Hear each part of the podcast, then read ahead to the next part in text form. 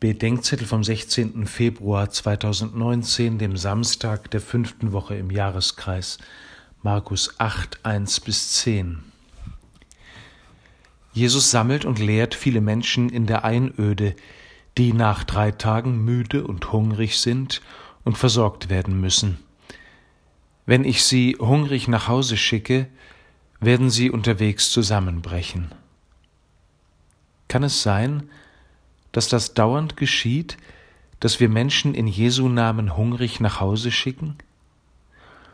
Kann es sein, dass wir ihnen alles Mögliche zum Essen, zum Anziehen, zum Wohnen, zum Gefahren gepflegt und vielleicht sogar gesund werden geben, und sie dennoch hungrig gehen und nicht wissen, wie ihnen geschieht?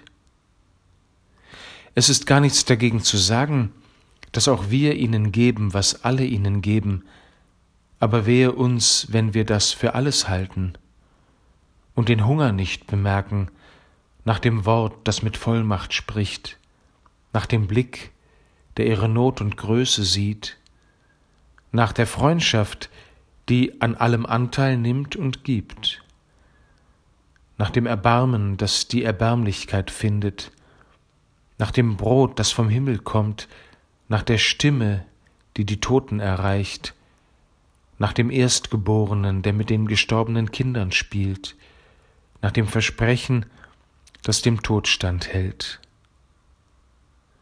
Oder haben wir selbst uns den Hunger abgewöhnt, obwohl die Seele längst lauter knurrt als der Magen? Herr, noch sind wir da, du wirst uns nicht hungrig nach Hause schicken.